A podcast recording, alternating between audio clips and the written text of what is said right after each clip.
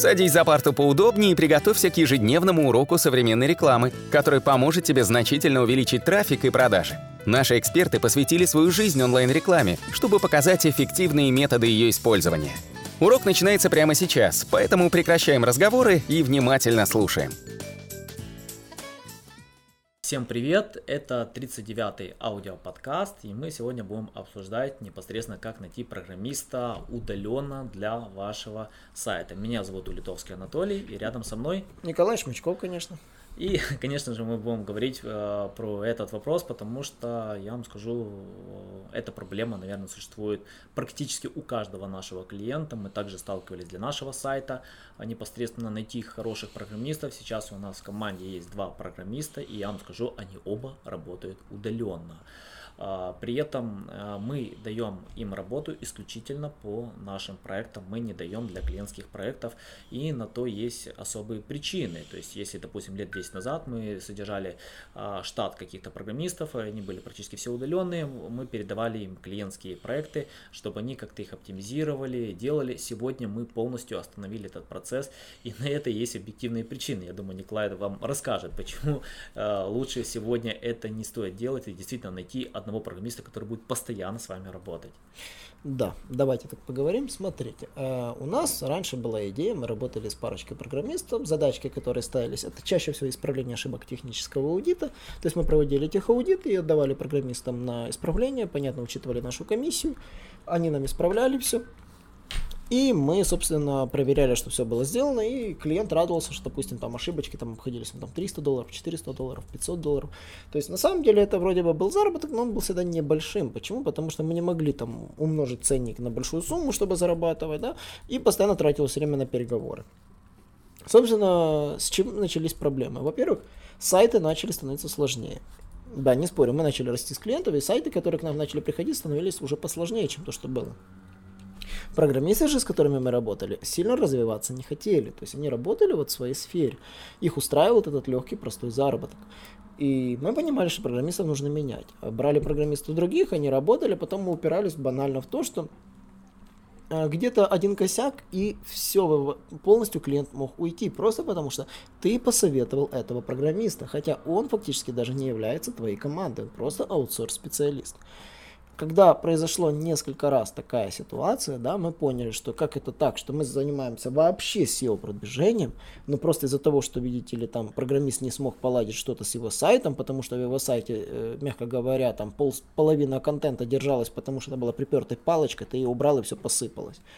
А, и просто ты потому что этого не знал. Мы поняли одну простую истину, что программист на самом деле должен работать с сайтом тот, кто с ним много работал. То есть, например, если пустить какого-то стороннего программиста к нам на сайт, у нас была ситуация, мы поймали вирус и, конечно, решили поискать программиста на стороне. Этот программист на стороне толком-то ничего не смог исправить. По факту он просто проморозил наше время, ничего толком не сказал, попытался взять деньги, а, мы потратили время на переговоры, и в итоге все равно наши программисты нашли решение и сами все исправили, с которыми мы работали оказалось, что реально, как с чужим уставом, со своим уставом в чужой монастырь не ходить. Это правда, для того, чтобы программист занимался полноценным проектом и мог хотя бы банально поправить ошибки по техаудиту, он должен хорошо знать сайт. Он знать должен, как он устроен, какая CMS, как все, как все налажено. Если вы находите специалиста на фрилансе, он будет вам рассказывать, какой он классный специалист, какие у него сертификаты, какой у него рейтинг, какие у него отзывы. Понимаете, сверстать страничку фронтенд, это все ерунда. Но когда копаться в коде внутри, там все гораздо сложнее. Это не так даже просто. Да даже иногда сверстка бывает, такие косяки верстают просто на, на отшибись, извините, да, и при этом а, клиент иногда не разбирается, что ему втулили. И потом в итоге, когда этот сайт приходит к нам на юзабилити, мы говорим, смотри, тут кнопка не работает, смотри, тут ссылка не работает, смотри, тут тебе то забыли, то забыли. Он говорит, ой, я нашел того программиста на бирже, у него были хорошие отзывы. Это сплошь и рядом. Э, вторая проблема, собственно, которая вот сталкиваемся с программистами, вот представьте себе, у нас есть программист, и нам доверяют сайт. Какая-то крупная компания доверяет сайт. И по факту он получает доступ к коммерческим данным, потому что там по факту база данных. И мы должны заключать НДА, ну, полноценное НДА с, владельцем сайта, и про, потому что мы заходим в код, потому что мы заходим в админку, мы видим цены, мы видим внутренние цены, фактически видим всю бизнес-модель. И тут проблема, потому что нам-то на самом деле это не надо, мы SEOшники.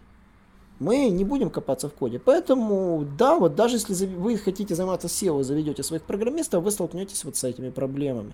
Аутсорс-программисты однозначно вас будут подводить тем, что вы будете постоянно их менять, тратить время на переговоры, ваше личное время. А даже если вы обзаведетесь своим обученным штатом, который будет работать, вы должны быть финансово и юридически подкованы, чтобы заключать в нужный момент НДА, и эти программисты должны быть в вашем штате, а не просто какие-то удаленные спецы, которые сидят там, кто-то у себя там дома в квартирке там съемной. Вы что думаете?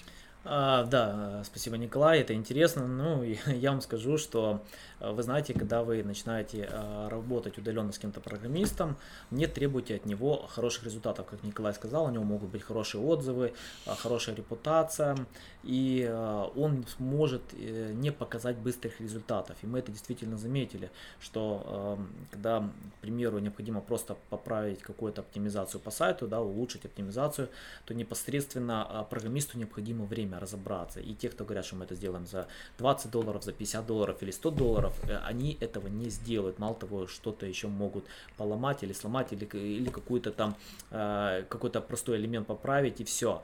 А, программисту необходимо время, чтобы разобраться. Даже если он действительно знает эту систему, допустим, как у нас сайт на WordPress, но у нас два программиста.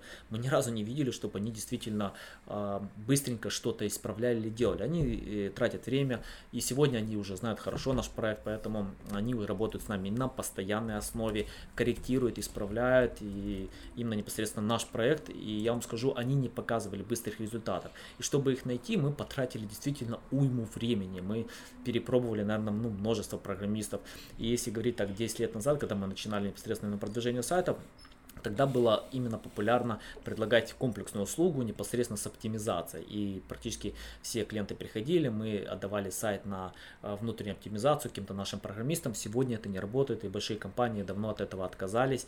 Они э, специализируются в чем-то одном, потому что программист, ему необходимо время, и все хотят, чтобы в рамках бюджета, э, какого-то ограниченного бюджета еще работал программист. Хороший программист, поверьте, он с вас возьмет нормальные деньги, там это будет 500 или 1000 долларов, там непосредственно за э, месяц работы, э, и то это даже не полный день, это, наверное, будет 4 часа его работы. То есть это все зависит. И э, что я вам скажу, не пытайтесь непосредственно договориться с программистом на исправление какой-то одной ошибки. Лучше договоритесь комплексно, чтобы он постоянно обслуживал ваш сайт, чтобы он знал ваш проект. Лучше найдите такого программиста и не думайте, что программист плохой только потому, что он не сделал какой-то простой элемент. Им, не, им надо время, действительно надо время. И сегодня много э, слабых программистов, это я не отрицаю, действительно надо э, потратить время поискать. Мы в свое время тоже потратили много времени, пока нашли тех программистов, которые э, сегодня с нами работают. Я вам скажу, даже сегодня мы не можем найти альтернативы, как работать только с ними. Вот, ну, в принципе, это все на сегодня. Николай, есть что добавить? Да, я думаю, вы теперь поймете, что если есть программисты, с которыми вам нравится, лучше с ними не ссориться, дружить, и, конечно же, держать с ними всегда связь, потому что если он занимался вашим сайтом, он знает всю его подноготную. Ну, до новых встреч! Наш урок закончился, а у тебя есть домашнее задание – применить полученные рекомендации для получения трафика и достижения успеха, о котором ты, несомненно, мечтал. Не забывай подписываться на наши аудиоподкасты и оценивать уроки. Также пиши комментарии и задавай множество вопросов, на которые ты обязательно получишь ответы. Увидимся в классе завтра с новыми современными рекомендациями.